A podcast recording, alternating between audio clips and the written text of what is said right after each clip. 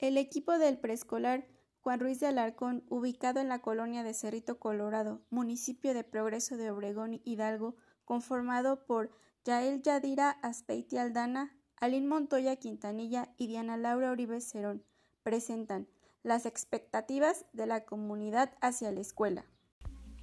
En esta ocasión hablaré sobre las características en relación sobre la escuela y comunidad, pues estas se clasifican en dos modelos, los cuales son escuela clausurada y escuela abierta.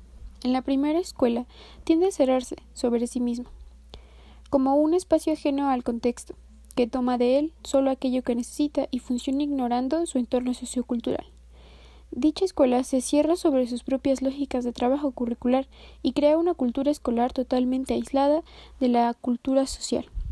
Para el segundo modelo de escuela, esta se involucra en el entorno tanto como le es posible, incorporando el conocimiento de la comunidad y participa activamente. La frase la comunidad en la escuela y la escuela en la comunidad expresa el desarrollar una escuela abierta al entorno equitativo e inclusivo frente a la escuela tradicional. La relación entre la comunidad y la escuela resalta la importancia de aumentar las oportunidades de aprendizaje fuera de la escuela e indican vincular los sistemas educativos. La comunidad en la escuela es la fraternidad de todos los que forman parte de ella, como los maestros, alumnos y demás personal, para apoyarse, crear un ambiente y una buena relación.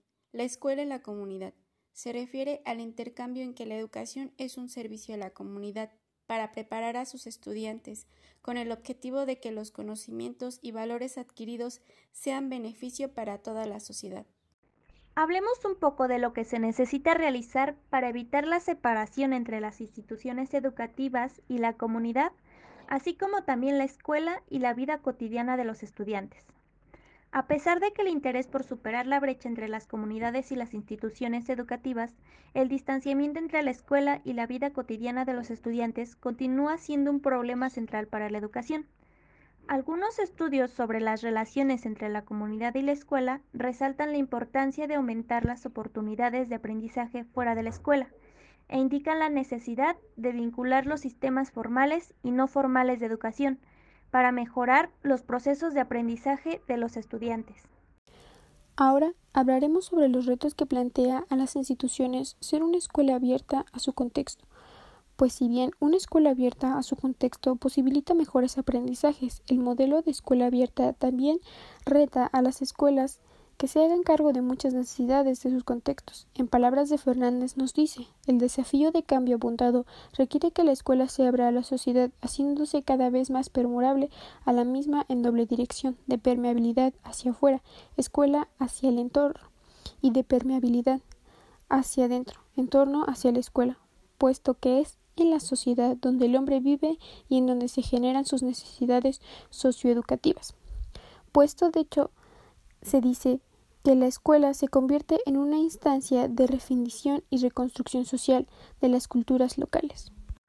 Otro tema también muy importante son las palabras de Fernández 2009, las cuales fueron las siguientes.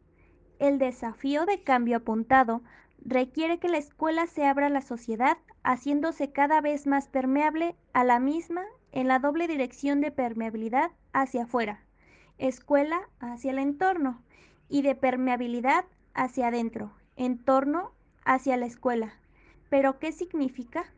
Eso quiere decir que una escuela abierta a su contexto posibilita mejores aprendizajes.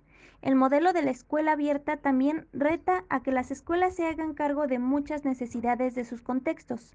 Dicho así, la escuela se convierte en una instancia de definición y reconstrucción social de las culturas locales.